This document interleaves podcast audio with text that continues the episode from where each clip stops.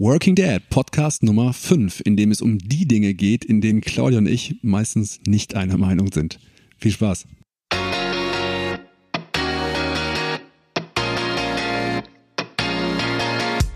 Herzlich willkommen zum Working Dad Podcast, in dem es um eins der schönsten und manchmal auch schwersten Themen der Welt geht, Vater sein. Zwischen Elternabend und Business Lunch, zwischen Wickeltisch und Stadion, zwischen Eheromantik und Einkaufslisten. Ganz ehrlich, ich stelle mir so oft die Frage, wie das eigentlich funktionieren kann. Aber irgendwie klappt es. Die Frage ist nur, wie und geht's nicht auch besser? Mein Name ist Marius, ich bin 39 Jahre alt, Unternehmer, Autor und ja, Vater. Und in diesem Podcast will ich meine Erfahrungen teilen und natürlich auch lernen, wie es die anderen machen. Und wenn du Lust hast, bist du dabei. Ich würde mich freuen. Los geht's. Hallo und herzlich willkommen zu einer neuen Folge Working Dad Podcast. Ich freue mich riesig, dass du eingeschaltet hast. Ich habe heute ein Thema mitgebracht, das könnte die Überschrift haben Fun Facts übers Vatersein und Klammer auf Muttersein, Klammer zu. Es geht dabei um die kleinen und großen Unterschiede, also die Dinge unterschiedlich anzugehen als Eltern, die Dinge, die mit Kindern zu tun haben. Und vorab ein kleiner Disclaimer, es soll jetzt hier kein Männer-Frauen-Ding werden. Ich möchte keine Stereotype bedienen und ich möchte erst recht nicht solche Sachen sagen wie so sind Väter oder so sind Mütter. Ich will einfach nur darüber sprechen, wie es bei uns ist. Und bei dir oder bei euch kann das natürlich auch ganz anders sein. Heute also die fünf Dinge, die ich komplett anders mache als Claudia. Und ich habe in der Vorbereitung für die Folge gemerkt, dass wir eigentlich von Anfang an ja an gewisse Dinge sehr unterschiedlich rangehen und ähm, die Art und Weise, wie wir manche Dinge, was Jakob angeht, sehen und handhaben.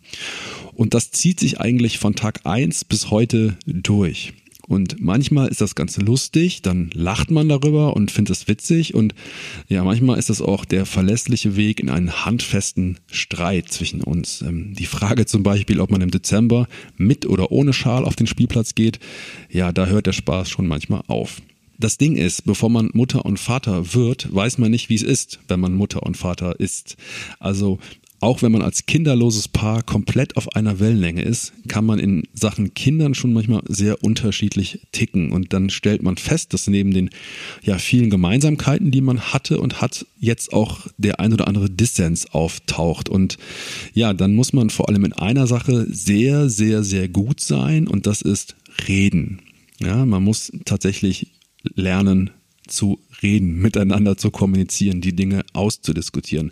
Und man muss es auch schaffen, finde ich zumindest, auszuhalten, wenn die eigene Vorstellung davon, was das Beste ist, und das Beste ist jetzt hier in ähm, Gänsefüßchen gesetzt, in Anführungszeichen, also wenn man den anderen damit nicht überzeugt, dann muss man tatsächlich lernen, dass das eben auch so mal so ist und ähm, ja, man den eigenen Weg nicht immer durchsetzen kann.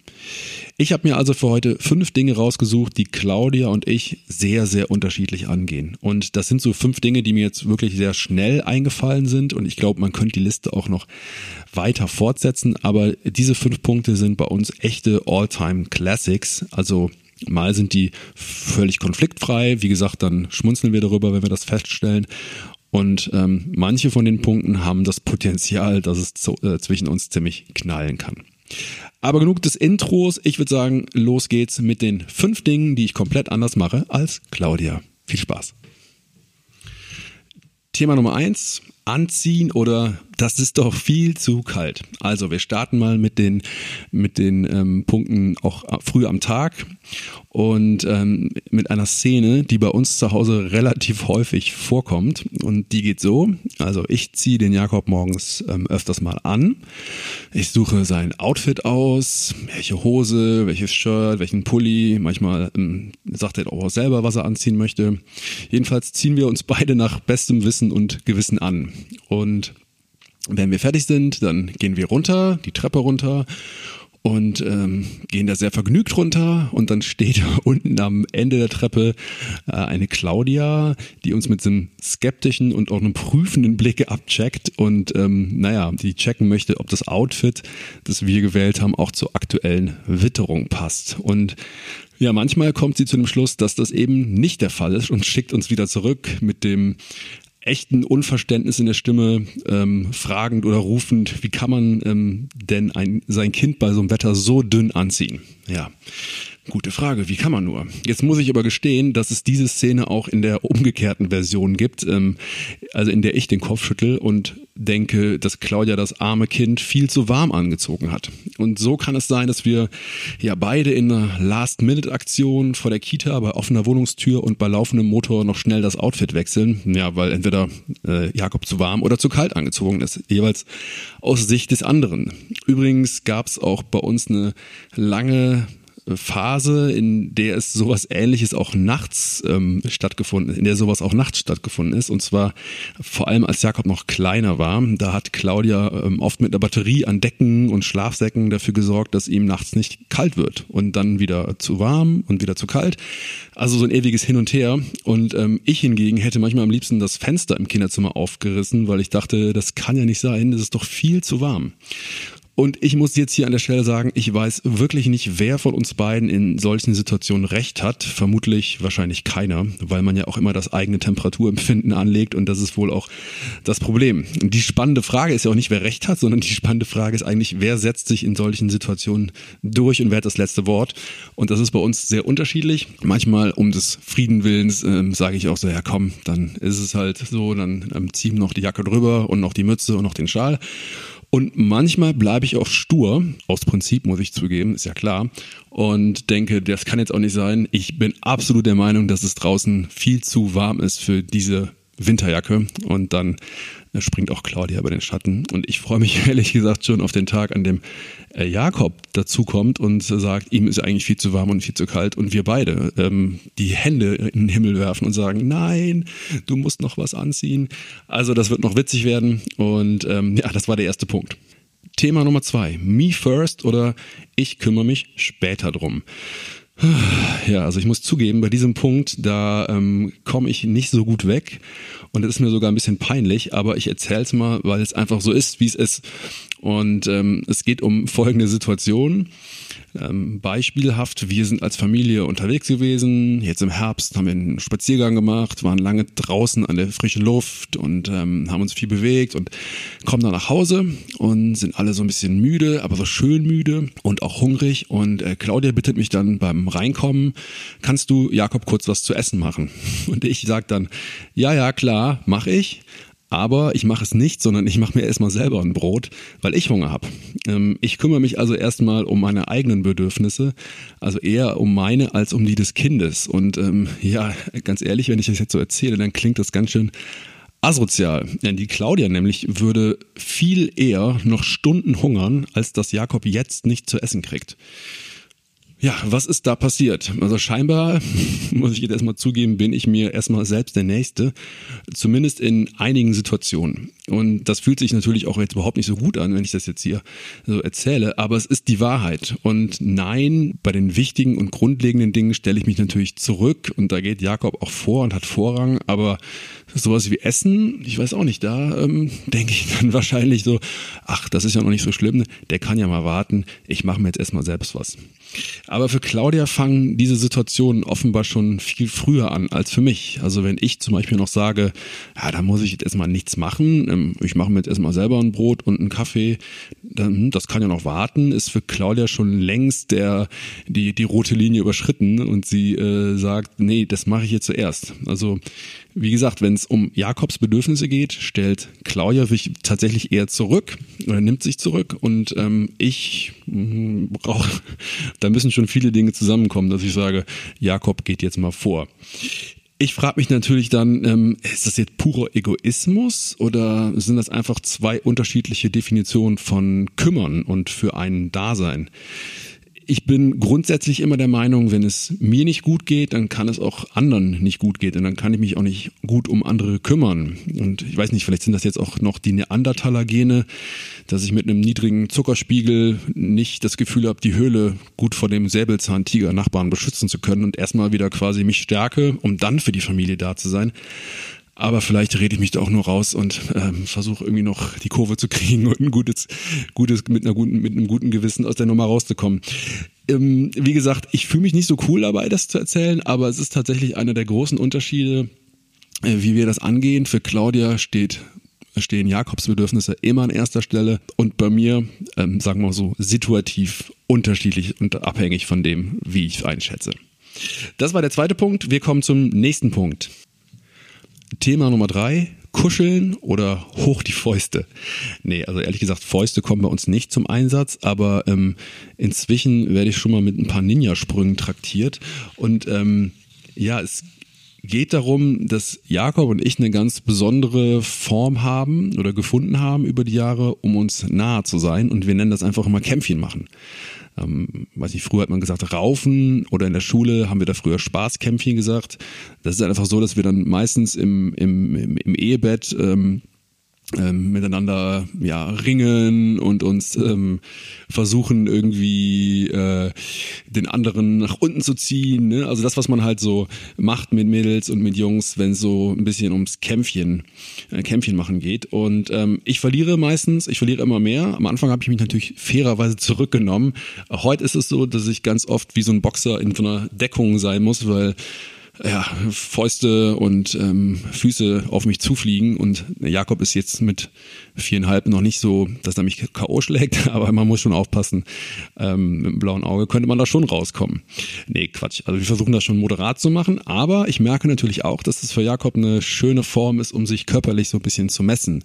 Und das ist auch irgendwie was, was er mit Claudia einfach nicht so macht. Also ich glaube, Claudia hätte da auch Lust drauf, aber er sucht schon so ein bisschen, glaube ich, den, diese körperliche Auseinandersetzung auch mit mir und äh, das macht auch Spaß. Und ja, anfangs haben wir das tatsächlich tatsächlich nur gemacht, weil es witzig war und ähm, weil es irgendwie einfach cool war.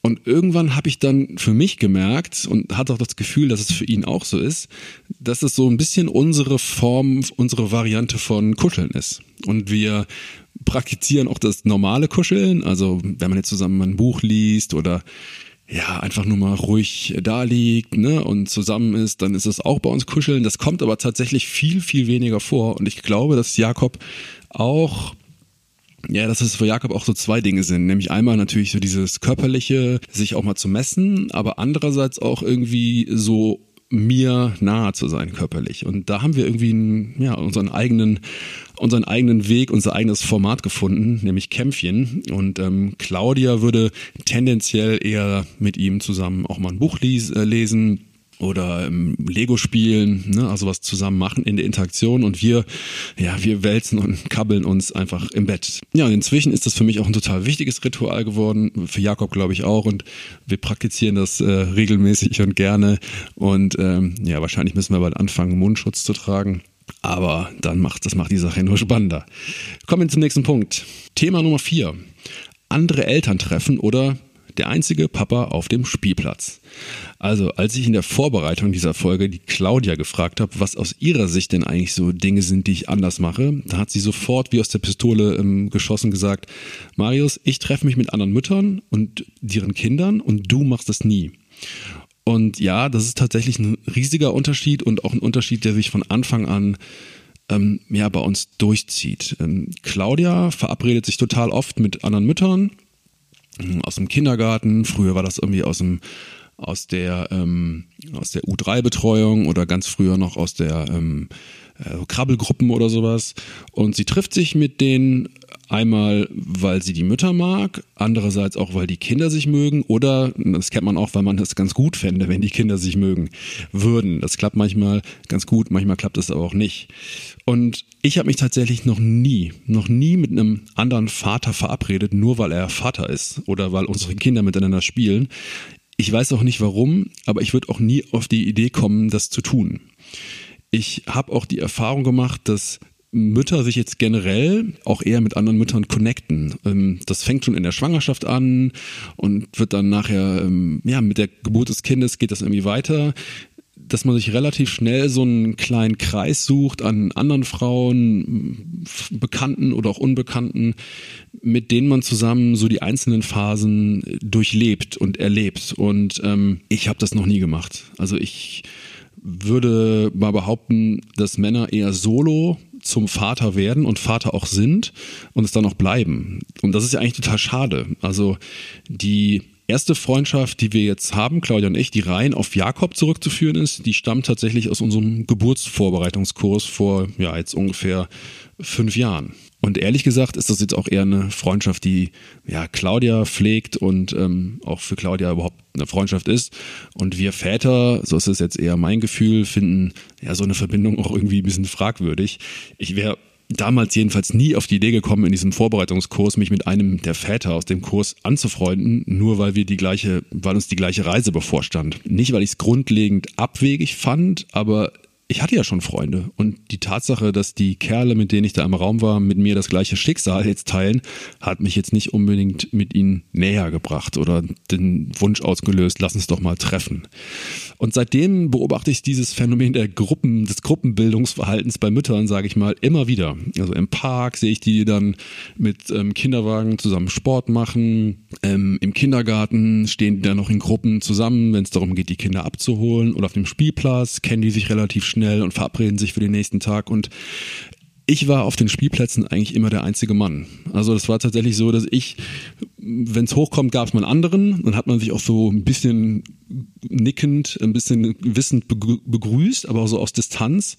Und ähm, es kam auch nie zu so einer Verbrüderung. Und ähm, das ist eigentlich sowas, dieses Phänomen, der einzige Mann auf dem Spielplatz, das hat sich tatsächlich bei uns echt, also bei mir durchgezogen. Und ähm, das kenne ich heute in ähm, äh, Wartezimmern von Kinderärzten ganz oft morgens, vormittags, wenn wir da hingehen, äh, dann bin ich der einzige Papa und sind nur Frauen da.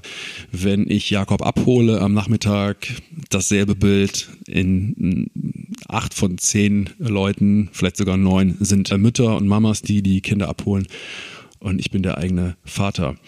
Und ähm, das Problem ist, dass man halt auch total viel verpasst, wenn man das nicht macht. Also Claudia zum Beispiel, wenn sie sich mit anderen Mamas verabredet und die Kinder zusammen spielen, wäre das natürlich auch für mich total schön, das zu sehen und für Jakob auch. Und ähm, sich übers Vatersein auszutauschen, so wie Mütter das eben oft mit anderen Müttern machen, ist ja eigentlich super. Ja, man muss ja nicht mit allen Unsicherheiten, die man so hat, äh, alleine sein oder das alleine aushalten. Oder man kann sich auch viel von anderen abgucken. Also zumindest finde ich das eine gute Sache, aber irgendwie gibt es das, dieses Connecten nicht so richtig bei Vätern. Ich glaube, das fängt dann später so ein bisschen an ähm, auf dem Fußballplatz oder im Fußballverein. Das ist so der, der Ort, wo dann tatsächlich Papas mit anderen Papas zusammenkommen und ähm, Papa-Kind ähm, äh, Connection stattfindet und wo wahrscheinlich, wobei ich habe jetzt keine Ahnung, ich weiß das nur noch von früher, als ich Kind war, wo wahrscheinlich eher weniger Mütter sind, wo das Verhältnis sich ein bisschen umdreht. Also ich muss sagen, dass auch wenn ich keinen besten Vaterfreund brauche, also habe ich auch heute noch das Gefühl, dieses Einzelgängertum nervt und dass man alles solo machen muss als Vater nervt halt auch total und dieses Gefühl, der einzige Papa auf dem Spielplatz, das setzt sich halt wie gesagt fort beim Kinderarzt, am Nachmittag in der Kita und das finde ich eigentlich total schade. Und ähm, ja, das ist vielleicht so ein Punkt, wo man echt mal sagt, das könnte ich mir wirklich mal abgucken von Claudia. Ein bisschen mehr connecten, ein bisschen mehr die Fühler ausstrecken und ähm, ja, vielleicht demnächst auch mit Kinderwagen und einer Runde anderer Daddys durch den Park joggen. Ich weiß es nicht. Wir werden sehen. Thema Nummer 5, der perfekte Look oder das passt doch nicht zusammen. Also Leute, ich oute mich jetzt hier mal. Ähm, von uns beiden, also bei Claudia und mir, bin ich derjenige, der auf den perfekten Look achtet. Äh, Claudia hingegen ist da sehr pragmatisch. Äh, die achtet jetzt nicht so viel darauf, würde ich sagen, dass die Dinge irgendwie schön farblich zusammenpassen oder auch als Gesamtoutfit wahrgenommen werden äh, könnten, sondern für Claudia ist es, haben wir eben schon gehört, hauptsächlich äh, eine Frage, ist das Kind so angezogen, dass es nicht friert oder nicht total schwitzt. Und ähm, ja, ich muss schon zugeben, ich bin derjenige, der immer noch so ein bisschen den, ähm, ja, wie soll ich sagen, den Look-Check macht. Also sieht das gut aus, ähm, passt das zusammen, kann man die Hose mit dem Pulli tragen oder wäre es nicht cooler, noch einen Zipper drüber zu haben? Ja, irgendwie bin ich tatsächlich der Part bei uns beiden, der so darauf achtet, dass das Kind hübsch aussieht. Jetzt und hübsch ist jetzt darf man auch wieder mit ähm, Anführungszeichen äh, äh, verstehen. Äh, jedenfalls, ähm, Claudia ist die totale Pragmatikerin.